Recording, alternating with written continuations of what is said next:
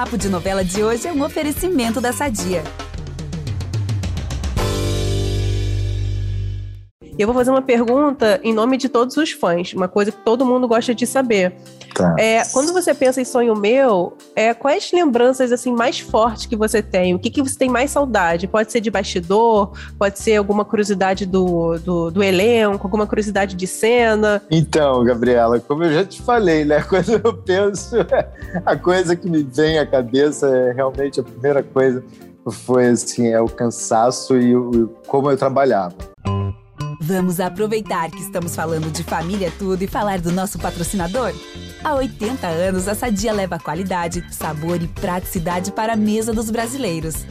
Sabia que o presunto mais vendido do Brasil é da Sadia? Assim como os outros produtos da marca, ele é muito gostoso e combina com vários momentos do nosso dia, do omelete no café da manhã até a saladinha no almoço. Seja qual for o dia, seu dia pede Sadia.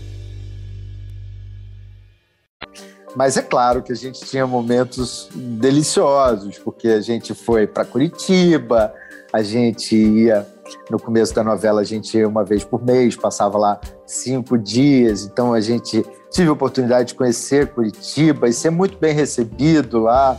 Foi muito bom isso. E a nossa convivência também, enquanto elenco, é, estando fora da, da, da zona de trabalho, né? Também a gente acaba criando uma, uma profundidade na relação, né? Porque você não está na cidade, você não está no trabalho, não é uma coisa casa-trabalho. Não, você vai, você vai pro, você volta pro hotel e aí você vai, vai almoçar ou vai jantar com o seu colega, né? De cena. E então isso vai, vai, criar, vai criando uma relação também bacana. Isso criou uma relação bacana entre. E, e, então ter essa convivência foi um momento muito gostoso é, em Curitiba. E, durante a novela toda, é, né, a gente tinha, tinha, uma, tinha um, um, um clima bom de gravação. É, a Gisela Raiman, eu lembro que é uma, da, uma das meninas é, que fazia uma secretária da, da, da, fábrica, da Ludens, que era amiga da Cláudia. A gente se divertia muito, a gente ria muito, então juntava aquela moçadinha, né? Na época éramos todos jovens, né?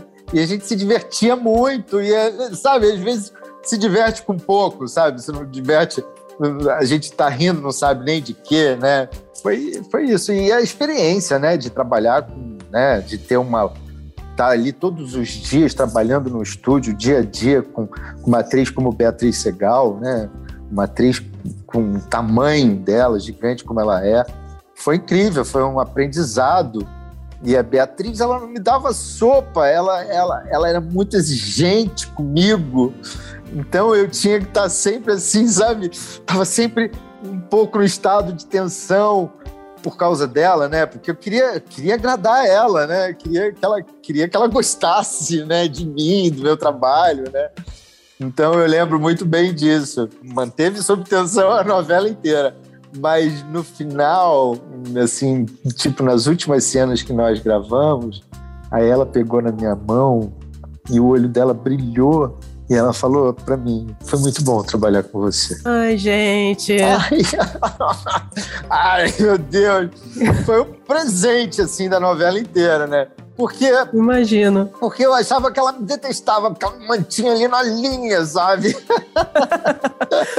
Ela já te deu alguma bronca já? Muitas, ela vivia me dando bronca.